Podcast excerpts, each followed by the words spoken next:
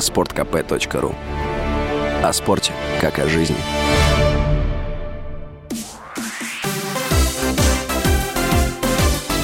Новости спорта.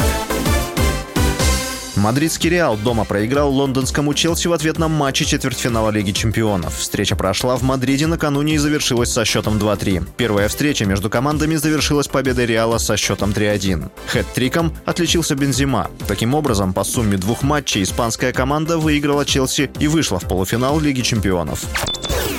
В другом матче четвертьфинала Лиги чемпионов Мюнхенская Бавария дома сыграла в ничью с испанским Вильяреалом. Встреча завершилась со счетом 1-1. В первом матче Вильяреал обыграл Баварию со счетом 1-0. Таким образом, испанская команда выбила соперника из Лиги чемпионов и вышла в полуфинал турнира. Московский ЦСКА обыграл петербургский СКА со счетом 3-1 в шестом матче полуфинальной серии плей-офф КХЛ. Счет в серии до четырех побед стал 3-3. Решающая встреча пройдет 14 апреля в Санкт-Петербурге.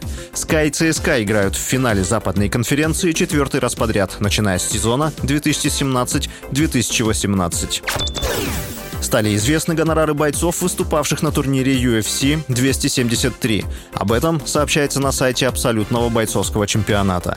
Российский боец смешанного стиля Петр Ян за проигранный поединок против чемпиона в легчайшем весе Алджамейна Стерлинга заработал чуть более 430 тысяч долларов. Американец получил за победу почти 800 тысяч. Шведский боец чеченского происхождения Хамзат Чимаев заработал 205 тысяч долларов за победу над бразильцем Гилбертом Бернсом. Такую же сумму получил россиянин Александр Олейник, который оказался сильнее американца Джареда Вандера. С вами был Василий Воронин. Больше спортивных новостей читайте на сайте sportkp.ru Новости спорта. Радио «Комсомольская правда». Мы быстрее телеграм-каналов.